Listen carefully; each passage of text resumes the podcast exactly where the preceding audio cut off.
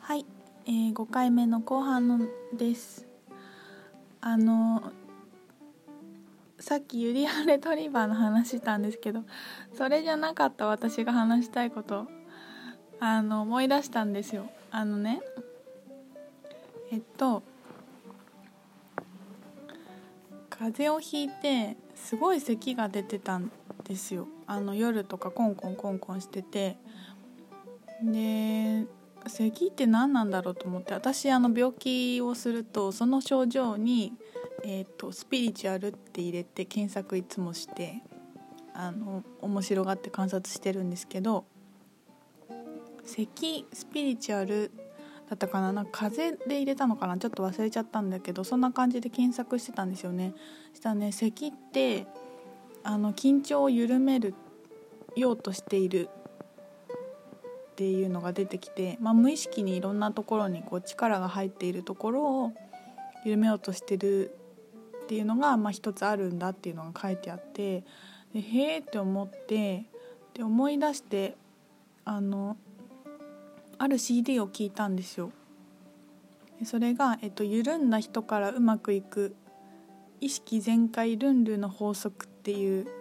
えーと、翡翠幸太郎さんの本なんですけど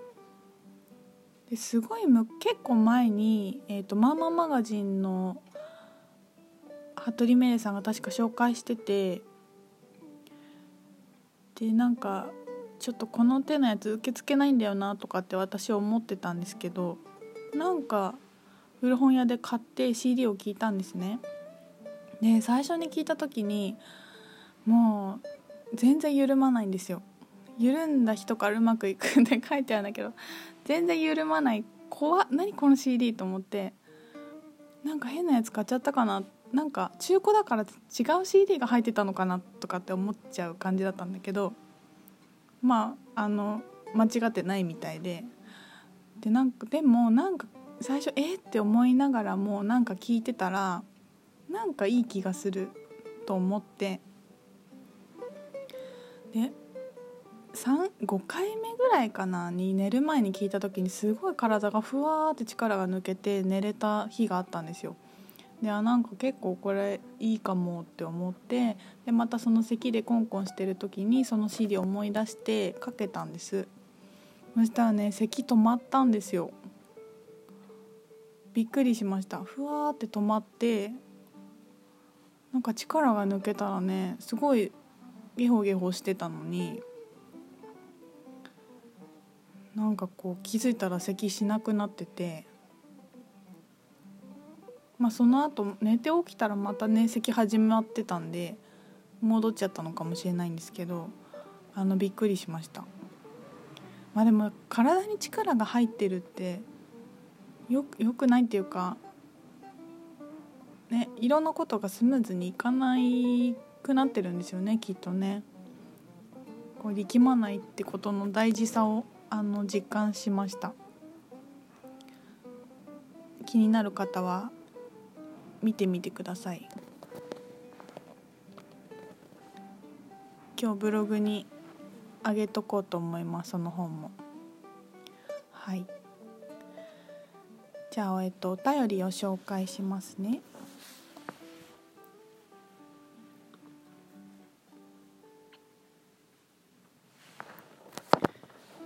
えっ、ー、と今日はパートナーシップのテーマになりそうなんですけど、えー、今日引きずっていた前の彼氏から久しぶりに連絡が来ていろいろ話す中で「あなたのこと一生大嫌いだし一生許さないよ」でも大切なことに気づけたし最高の私になるための出来事だったって今ならわかるから死んでから仲直りしようねって心から言えました。スピリチュアルとか全く理解しない彼だしドン引きだと思うけどと思っていたら今恋人みたいな大好きはもう言えないけど大切な人だし感謝してる大切だよってお返事が来ました。人に気を使ってなかなか言えない私が軽いエネルギーで本音を言えたりずっと引きずってるのって恥ずかしいとか手放せないのってダメなこととかこう思われるかも誤解されるかもとか頭でぐるぐるしていたこと。ひとみちゃんのブログやアカシックに触れてどんどん壊れていきました。本当にありがとう。こんなバカみたいなことを彼に言えたってこれを誰かに言ってみたくてということでお便りくださいました。ありがとうございます。いやーええー、話だねこれすごいね。なんか言うの大変結構勇気いったんじゃないでしょうか。一生大嫌いだし一生許さないよ。でもありがとうっていう。死んでから仲直りしようねって心から言えました。わこの死んでから仲直りしようねっていうのがねなんかこの彼女の何て言うのかなこう軸を超えてる考え方とかねスピリチュアルが好きっていうところをなんかこうその一言に詰め込んで自分らしさをこうドンって出した感じがちょっと伺えたりしてでも、ね、そういうことに対して全然好きじゃない人とかにねそういうの言うのドキドキしますよね。しかもしかもそれがまた前引きずっていた前の彼氏だったりしたら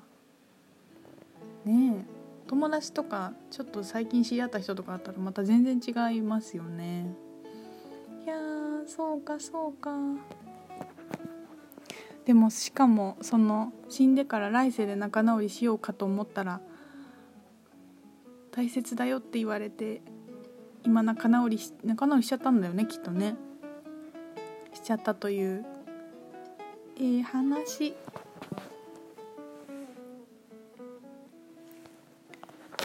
やねそうあのー、パートナーシップって本当に嫌になっちゃうぐらい自分を見せつけられるので面白いですよね。本当に学びが一番深いなと思います。パートナーシップなんとか専門家みたいな人も結構いるしみんなにとって大きいテーマだと思うんですけど なんか私の経験というか自分で感じるのは自分が脱げば脱ぐほど本音でこうなんて殻をね脱いでいくいって本音でいればいるほど相手のかっこよさが見えてくるっていうのがあるなと思っていてこんなこと言ったらこうやって言われるかもとかこんなのなんかもう嫌われちゃうかもとかうんざりされちゃうかもって思うんだけどえいって思って自分を出してみると思った以上に思った以上のなんか素敵な感じで帰ってきたりとかで何ていうのかなあこんなにかっこいい人だったんだって思えたりねするんですよ。だから相手を見くびってたりしてたのが一番相手を見くびってたのが自分だったっていうのに気づくというか。それって一周回って自分の世界を一番見くびってたというか甘く見てたのが自分だったってことになると思うんですけど。大体ね大丈夫なんだよね。本当思ったより自分の宇宙かっこいいなみたいな。自分もかっこいいし自分の彼もパートナーもかっこいいなって思ったりね。そういうことになんか出会えていくような気がします。で例えば本音で話したとして拒否されたとしてもなんかその拒否の仕方におおって思ったりね。あそうやって正直に「ノ」って言っていいんだって思思ったりとか。あなんか私ちょっとここで気使ってたな。私もちゃんと「ノ」って言おうって思って思わされたりとかね。なんかそういうことがいろいろ見えてくるなと思います。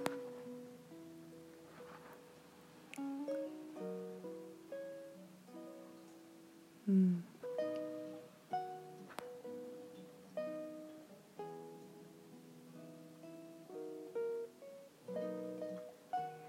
あとは自分が変わった。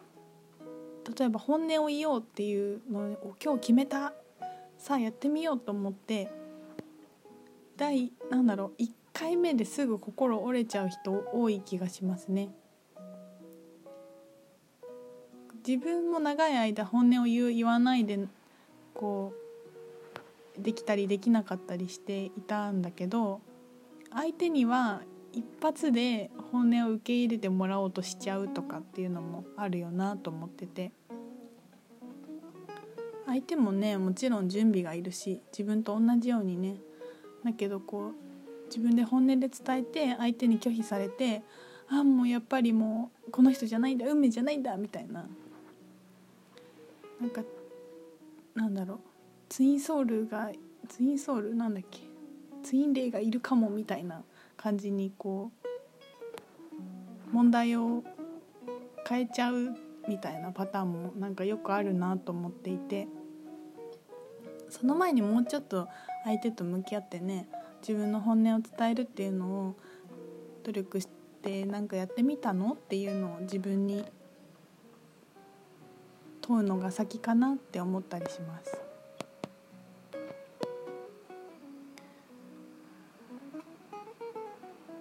ね、ここで今ちょっと「手放す」っていうワードが出てきたんですけど